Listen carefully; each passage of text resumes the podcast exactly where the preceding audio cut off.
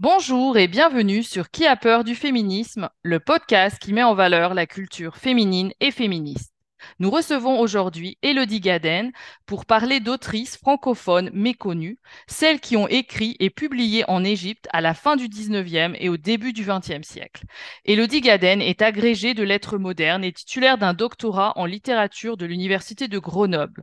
Elle a soutenu en 2013 une thèse intitulée Écrits littéraires de femmes en Égypte francophone, la femme nouvelle de 1897 à 1961, publié chez Classique Garnier en 2019, et elle a aussi publié Valentine de Saint-Point, Des feux de l'avant-garde à l'appel de l'Orient, aux presses universitaires de Rennes en 2019 également. Elle est actuellement chargée de mission d'inspection en lettres dans l'Académie de Versailles. Elle est également formatrice académique sur les questions d'égalité filles-garçons et de la lutte contre les violences sexistes et sexuelles. Élodie Gaden, bonjour. Bonjour. Alors, Elodie, nous nous sommes rencontrés, en plus tu es mon homonyme, euh, suite à ta lecture de Pour en finir avec la passion, la vie en littérature que nous avons coécrit euh, Marie-Pierre, moi et, Sarah Delal. Et nous avions échangé notamment sur nos pratiques pédagogiques pour rendre accessible la littérature aux jeunes générations. Euh, au, cours de notre échange, ça semblait évident de t'inviter à parler dans ce podcast, parce que j'ai découvert tes travaux de recherche que j'avais jamais rencontré auparavant. Alors, est-ce que tu peux d'abord nous expliquer peut-être comment ton parcours s'est construit euh, autour de cette attention à la visibilisation des autrices, à l'égalité homme-femme? Est-ce que c'est des sujets qui t'ont toujours touché? Bah, merci de m'avoir invité dans ce podcast. Euh, je dirais que, euh, en fait, j'ai depuis toute petite eu assez conscience des inégalités entre les femmes et les hommes, sans avoir conscience tout de suite de la dimension systémique du, du sexisme. Euh, mais en ce qui concerne l'invisibilisation des autrices, euh, je crois que ça, je l'ai véritablement compris très tard, parce que pendant mes études de lettres, euh, je n'ai aucun souvenir d'avoir abordé cela. C'était les années 2000 et on n'en parlait pas véritablement. J'ai commencé à, y penser au moment de mon Master 2, puisque j'ai fait un mémoire de recherche sur les expérimentations poétiques et artistiques des années 1880 aux années, aux années d'avant-guerre. Et j'avais intégré dans mon corpus euh, une femme qui s'appelle Marie Krizinska, qui était l'une des rares euh, femmes poètes à pouvoir euh, participer au cabaret des hydropathes et du chat noir. Et en fait, à cette occasion-là, j'ai découvert bah, la misogynie de ses contemporains, la misogynie de l'histoire littéraire aussi, qu'il avait minorée, et contrairement à d'autres figures plus connues comme Maurice Rollina, par exemple. Et alors, tes recherches ensuite ont porté et portent encore sur l'Orient, ou le Proche-Orient, tu vas peut-être nous indiquer ça. Euh, comment t'es venu ce goût? Ben justement, euh, dans, pendant mes recherches de, Master 2, j'avais euh, aussi intégré une autre expérimentatrice de formes artistiques et culturelles qui s'appelait Valentine de Saint-Point, qui a inventé une, pratique nouvelle de la danse euh, qu'elle appelait la métachorie, euh, qui visait justement à, rompre avec la sensibilité de la danseuse et à mettre en, forme une, euh, disons, une rationalité qu'on n'avait pas euh, l'occasion et l'habitude de, mettre en rapport avec la danse à l'époque. Elle a aussi été euh, connue pour son manifeste de la femme futuriste en 1912, en réaction au manifeste de Marinetti. Et en fait, cette femme, Valentine de Saint-Point, durant la deuxième partie de sa vie, elle a quitté définitivement l'Occident et elle s'est installée en Égypte. Euh, elle était attirée par le soufisme, par la théosophie. Et en Orient, elle s'est mise à mener un combat anticolonial non seulement euh, contre la présence des Français en Syrie, qui était à l'époque sous mandat français, et contre la présence euh, des Britanniques en Égypte. Et d'ailleurs, elle a été fichée euh, par les services de renseignement là-bas. Et donc, voilà, j'ai suivi Valentine de Saint-Point en Égypte, et c'est là que j'ai découvert ce monde, celui des femmes qui écrivaient en français en Égypte. Alors, ça concerne deux types de personnes. il y a des femmes comme Valentine de Saint-Point qui sont installées en Égypte, des Françaises installées, euh, mais il y a aussi des Égyptiennes euh, qui sont francophones, on y reviendra après, euh, comme Outel Koulou ou Doria Shafik. Mais en fait, ma thèse a porté sur quatre autrices, mais il y en a une kyrielle d'autres. Alors, vous venez de lever euh, la grande question euh, quand on regarde euh, le titre de votre thèse. Comment ça se fait qu'il y a des autrices qui écrivent en français en Égypte? Parce que l'Égypte est un pays africain de langue arabe? Donc, premier mystère levé, on va passer au deuxième quand on regarde le titre de la thèse. Qui est cette femme nouvelle qui s'écrit dans l'Égypte francophone au début du XXe? Qu'apportent les autrices que vous étudiez à la représentation des femmes dans la littérature? En fait, la femme nouvelle, c'est un peu une expression euh, quasi lexicalisée qu'on retrouve dans de nombreux écrits en français ou en arabe euh, depuis la révolution culturelle du 19e siècle en Égypte, qu'on appelle la Narda, jusqu'aux années 1960. Et en fait, euh, c'est une période pendant laquelle les intellectuels du mouvement réformiste s'interrogent sur la place des femmes, la condition féminine, euh, la place des femmes dans une nouvelle société, l'éducation des filles, la vie dans les harems. Et euh, voilà, tout ça s'est remis en cause progressivement euh, par des hommes euh, intellectuels, mais aussi par des femmes qui ont été éduquées en français. Euh, on pourrait notamment citer Oda Sharawi, qui est euh, une féministe assez connue encore dans le monde, dans le monde arabe. Euh, et ces femmes éduquées, elles aspirent à sortir de l'espace privé et confiné du harem pour pouvoir participer au débat euh, de la société, avoir le droit de vote, euh, avoir le droit d'être éligible également. Et donc, euh, euh, bah, cette femme nouvelle, voilà, c'est un concept euh, lié à des droits qu'elle revendique depuis la fin des années 60, 1870 jusqu'aux années 1950. Euh, voilà, donc pour définir un peu les contours de la femme nouvelle. C'est un mouvement qui est politique, qui est social, mais qui s'articule aussi à une expression littéraire des femmes. Alors, il n'y a pas vraiment un mouvement littéraire unifié. C'est-à-dire qu'il y a autant d'autrices que de manières d'incarner et de penser la représentation des femmes dans la littérature. Mais euh, peut-être que pour donner un exemple un peu parlant, je pourrais parler de Doria Shafik. Doria Shafik, c'est une euh, femme égyptienne musulmane qui a été éduquée en français, qui est née en 1908, donc c'est un peu plus tardif que Ouda Sharawi. Euh, elle a soutenu deux thèses à la Sorbonne. C'est vraiment une femme qui est très engagée pour le droit des femmes, pour le droit de vote. Elle a mené plusieurs grèves de la faim aussi et elle a eu une fin de vie tragique. Elle a été assignée à résidence euh, par Nasser au moment de sa prise du pouvoir. Et ce qui est intéressant, c'est de voir qu'à la fin de sa vie, elle a, euh, écrit des textes poétiques. Euh, c'est-à-dire qu'au moment où sa parole publique était bah, complètement muselée, elle a écrit des œuvres qui seront publiées de façon posthume sous le titre Avec Dante aux enfers. Donc le titre est assez révélateur. Et c'est intéressant parce que c'est une poésie qui exprime bah, les profondeurs de l'être, euh, qui se charge vraiment de, doutes, alors même que euh, tout le reste de sa vie, elle a écrit des textes, euh, disons, politiques, sociaux, qui étaient marqués par l'affirmation, la prise de position, l'expression des convictions. Et donc, en fait, c'est un peu comme si la fin de sa vie était marquée par un, choix de genre littéraire qui offrait bah, à la féministe engagée qu'elle est, qu'elle était ou qu'elle ne pouvait plus être une sorte de contrepoint en fait à son action politique et sociale.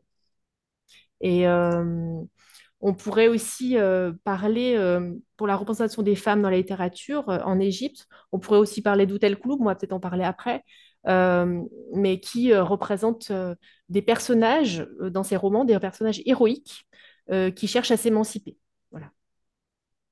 Alors effectivement, moi je voulais euh, faire un gros plan sur euh, Outel Kouloub, donc une romancière égyptienne musulmane de langue française, qui a écrit sur son expérience au harem. Et alors je me demandais en quoi ces écrits rompent ou au contraire confirment les représentations habituelles du harem en, en Occident, parce que c'est quand même un motif dans la littérature euh, française. Euh, c'est aussi un sous-genre de la romance, euh, le harem. Et on pense aussi, bien sûr, à Michel Mercier dans Angélique et le Sultan ou dans les, les- romans de, de Anne Gollon. Mais la littérature s'est aussi emparée du motif du harem. On pense notamment à Gérard de Nerval, qui a fait un séjour en Égypte. Bah oui, alors euh, Hôtel Couleb, elle est vraiment une autrice intéressante pour le sujet de la représentation des femmes au harem. Euh, bon, le harem, c'est vraiment un motif orientaliste par excellence qui véhicule des clichés sur les femmes, sur l'Orient. Euh, je ne vais pas m'apesantir là sur la culture du viol, mais enfin, on a, voilà, c'est une littérature qui est chargée de ces, tous ces enjeux-là. Et en fait, Toutel Kouloub, elle réussit une sorte de tour de force parce que, euh, en tant qu'égyptienne, elle a une connaissance intime du monde du harem. Euh, elle n'y a pas vécu elle-même, mais sa mère et sa grand-mère, euh, oui, et elles lui ont transmis bah, des témoignages. Elle a publié huit ouvrages narratifs, beaucoup de romans, dans lesquels les personnages principaux sont des femmes, et de nombreux textes se déroulent dans des harems. Et en fait, ce qui est intéressant, c'est qu'elle elle a une place particulière dans le champ littéraire parce que ses ouvrages ont été publiés chez Gallimard. Donc, elle écrit en français depuis l'Égypte, depuis le Caire, où elle a un salon littéraire. Euh, mais elle est publiée chez Gallimard et elle est préfacée par des orientalistes de renom, de renom comme euh, les frères Tarot. Donc en fait, quand on ouvre ces ouvrages, euh, voilà, quand on a la connaissance de ce, ces éléments-là, on se demande euh, comment on va l'aborder. Est-ce qu'en tant qu'orientale, qui a des racines familiales au harem, est-ce qu'elle peut malgré tout avoir un regard orientaliste? Est-ce qu'elle va véhiculer dans ses œuvres une représentation stéréotypée des femmes au harem? Euh, au contraire, est-ce qu'elle a une position anti-orientaliste? Mais alors dans ce cas, comment est-ce qu'elle peut assumer d'avoir une position interculturelle avec euh, des liens avec le monde français? Donc voilà. Et en fait, elle réussit ce tour de force parce que quand on lit l'ensemble de ses œuvres, on ne peut pas lire les, romans de façon isolée. Il faut essayer de les lire tous parce que chaque personnage féminin représente euh, en quelque sorte un état de la condition des femmes en Égypte. Et à elles toutes, elles forment un panorama des diverses manières d'être une femme, euh, en Égypte, que ce soit au harem ou en dehors des harems. Et euh, c'est quand on lit l'intégralité de ces personnages féminins qu'on perçoit vraiment une richesse et une finesse dans la représentation, puisqu'elle n'a pas une vision manichéenne avec, et schématique, avec d'un côté les femmes orientales soumises et puis de l'autre côté le féminisme occidental qui serait voilà, vu comme un modèle.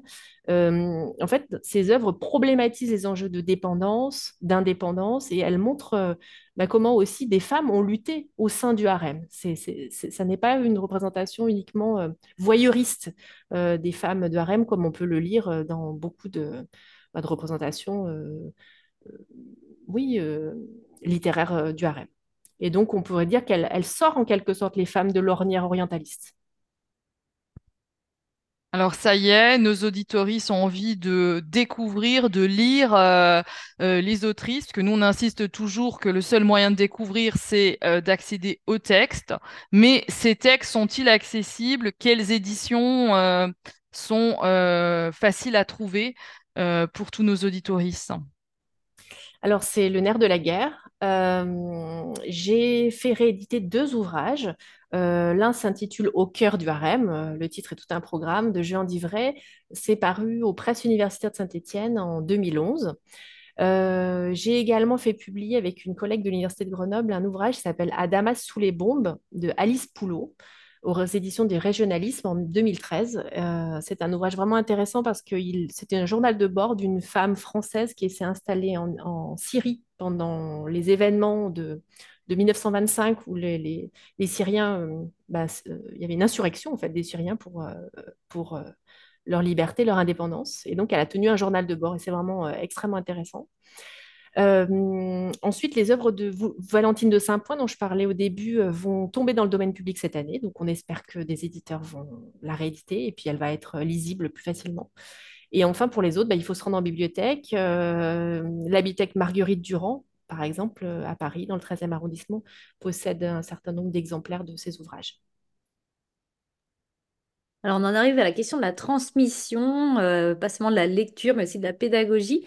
Donc, tu es depuis quelques années formatrice au sein de la mission Égalité filles-garçons de l'Académie de Versailles. Euh, quel type de formation dispenses-tu exactement? Et qu'est-ce que tu remarques sur le terrain concernant ces représentations genrées et leur transmission ou leur court-circuitage, peut-être? Alors, euh, je dispense des formations sur euh, les pratiques euh, éducatives et pédagogiques égalitaires et sur la lutte contre les violences sexistes et sexuelles.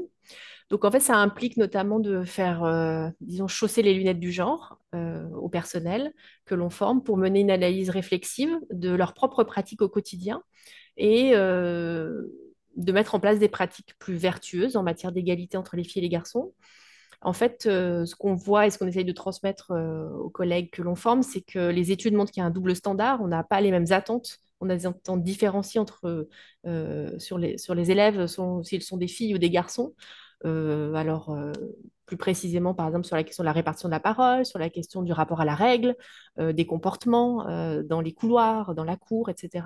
Et puis, il y a aussi tout un enjeu sur les supports pédagogiques, les manuels, les choix qu'on fait quand on est professeur et, hum, pour élaborer un corpus. Euh, qui peuvent parfois contribuer à invisibiliser les femmes, malgré nous, les reléguer, les minimiser, notamment dans les sciences, dans l'histoire. donc voilà, donc ça ne concerne pas que la littérature, ça concerne toutes les disciplines. Et en littérature, évidemment, l'enjeu, c'est de faire réfléchir les professeurs au choix des textes qu'ils et elles proposent. alors, on peut bien sûr tenter de, bah, de choisir ces textes euh, parmi des auteurs et des autrices de façon paritaire. C'est déjà voilà, c'est bel objectif. Euh, mais il n'y a pas que ça, c'est pas qu'une question de, quantité, c'est une question aussi de qualité, c'est-à-dire qu'on peut euh, amener les élèves à avoir un regard critique sur les corpus pour ne pas banaliser ou légitimer les violences.